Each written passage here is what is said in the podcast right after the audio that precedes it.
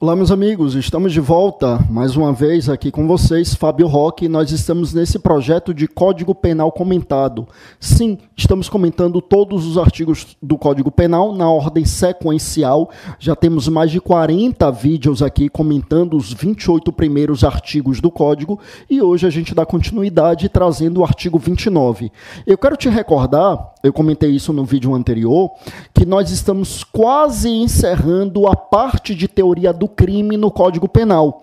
Lembre comigo que no Código Penal nós temos a parte geral do artigo 1 até o artigo 120. A parte especial vai do 121 até o 361. Só que nessa parte geral, que é do primeiro até o 120, lembre que os 11 primeiros artigos, ou melhor, os 12 primeiros artigos, integram aquilo que a gente chama de teoria da lei penal ou teoria da norma. Dos artigos 13 ao 31, a teoria do crime ou teoria do delito. E a partir do 32 até o 120 é que vem a teoria da pena.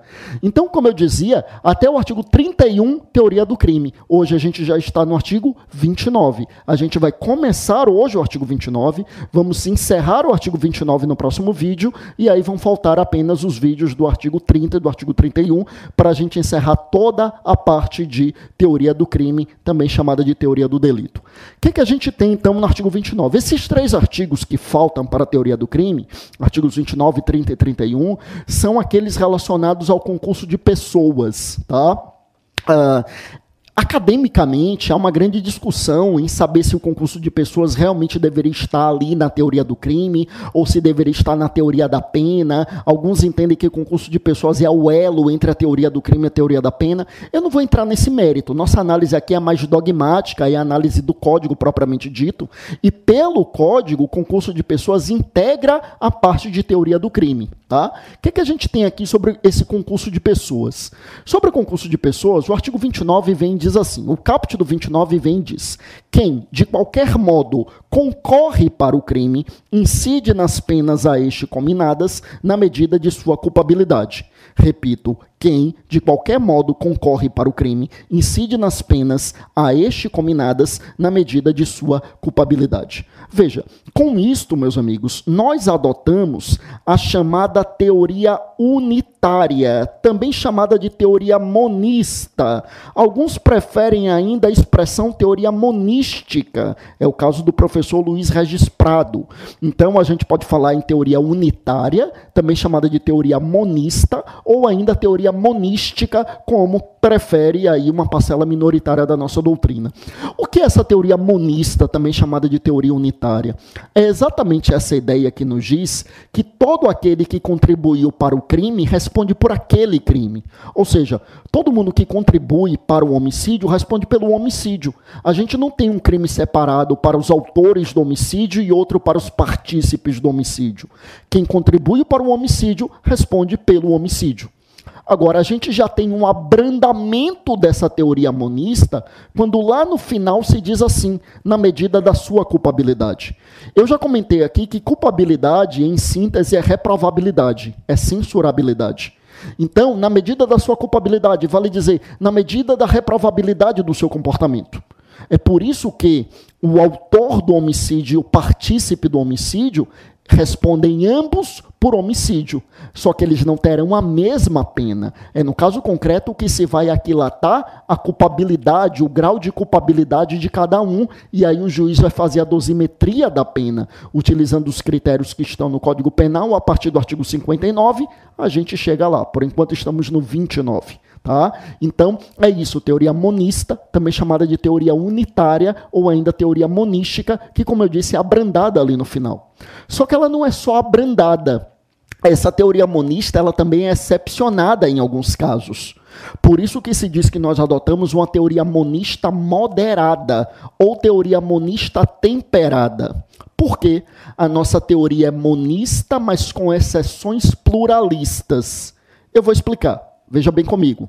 Aqui eu já mencionei que a nossa teoria, como regra, é a teoria monista, né? O que é que diz a teoria monista? É o que diz o caput do artigo 29. Ou seja, todo mundo que contribuiu para o crime responde por aquele crime, na medida da sua culpabilidade. Então, coautores e partícipes respondem todos pelo mesmo crime. Né? Coautores e partícipes do homicídio responderão todos por homicídio, mas na medida da sua culpabilidade. Essa é a nossa teoria. Existe uma segunda teoria que nós não adotamos, que é a teoria dualista, ou por alguns chamada de dualística. O que, é que diz a teoria dualista?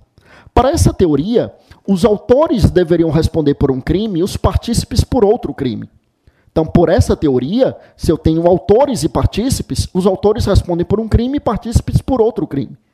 Por que, que a gente não adotou essa teoria? Porque o nosso código não fala no crime de homicídio e em outro crime de participação em homicídio. Se tivesse um crime específico para participação em homicídio, aí sim seria a teoria dualista, porque autores responderiam por homicídio e partícipes pela participação em homicídio. Não é o que diz a nossa lei, não é a nossa teoria. E a terceira teoria, que é a teoria pluralista, também chamada de teoria pluralística, pluralista, é aquela que nos diz, meus amigos, que autores e partícipes poderiam responder por mais de um crime, cada um poderia responder por um crime diferente. Né? Então, por exemplo, vamos imaginar que a gente tem quatro criminosos, tá? Só que dois são autores e dois são partícipes. Então, dois instigaram os outros dois a matar. Instigação é uma forma de participação. Então, dois são autores e dois são partícipes, tá? Pela nossa teoria, que é a teoria monista, vou colocar aqui na tela mais uma vez, é a primeira, teoria monista ou teoria unitária. Então, olha só, os quatro respondem pelo homicídio. Os dois autores e os dois partícipes, os quatro respondem pelo homicídio. Pela segunda teoria, que é a teoria dualista que nós não adotamos, nós, poder, nós teríamos um crime para os autores e outro crime para os partícipes. E nós teríamos então aqui dois crimes diferentes, autores respondendo pelo homicídio e partícipes responderiam por algum outro crime, como por exemplo se a lei tivesse o crime de participação em homicídio. E pela teoria pluralista, a gente poderia ter até quatro crimes diferentes, independentemente da posição de autor ou de partícipe de cada um deles. A nossa teoria, como regra, é a monista. Todos respondem pelo mesmo crime. Mas, excepcionalmente, às vezes a gente tem uma conduta criminosa e a lei desdobra em mais de um crime, fazendo com que uns respondam pelo crime X e outros pelo crime Y, independentemente de serem autores ou partícipes. Por exemplo, um particular oferece dinheiro a um funcionário público que aceita o dinheiro. Veja que poderia, pela nossa lei, ser um crime só e os dois serem coautores. Só que não. O que é que fez a nossa lei? O particular que oferece o dinheiro responde pela corrupção ativa e o funcionário que recebe responde pela corrupção passiva. Quer dizer, é uma mesma conduta, é o mesmo contexto, é o mesmo fato, mas pela nossa lei, cada um vai responder por um crime diferente. O que é isso? Essa é uma exceção pluralista à teoria monista. Outro exemplo, o aborto. Uma mulher gestante procura uma clínica de aborto e um médico faz um aborto ali sem preenchimento dos requisitos que autorizam um aborto. Poderia, eu tenho uma conduta, eu tenho um mesmo fato, eu tenho um único abortamento. Foi um único feto que foi abortado. É um único abortamento. Poderia ser um crime só. Mas o que é que a nossa lei faz? A gestante responde pelo crime de aborto do artigo 124 e o médico responde pelo crime de aborto do artigo 126. Quer dizer, cada um responde por um crime diferente. O que é isso? É uma exceção pluralista à teoria monista. É por isso, meus amigos, que eu citei esses dois exemplos apenas a título de, de, de, exemplo mesmo, né? meramente exemplificativo, né? meramente enumerativo, portanto.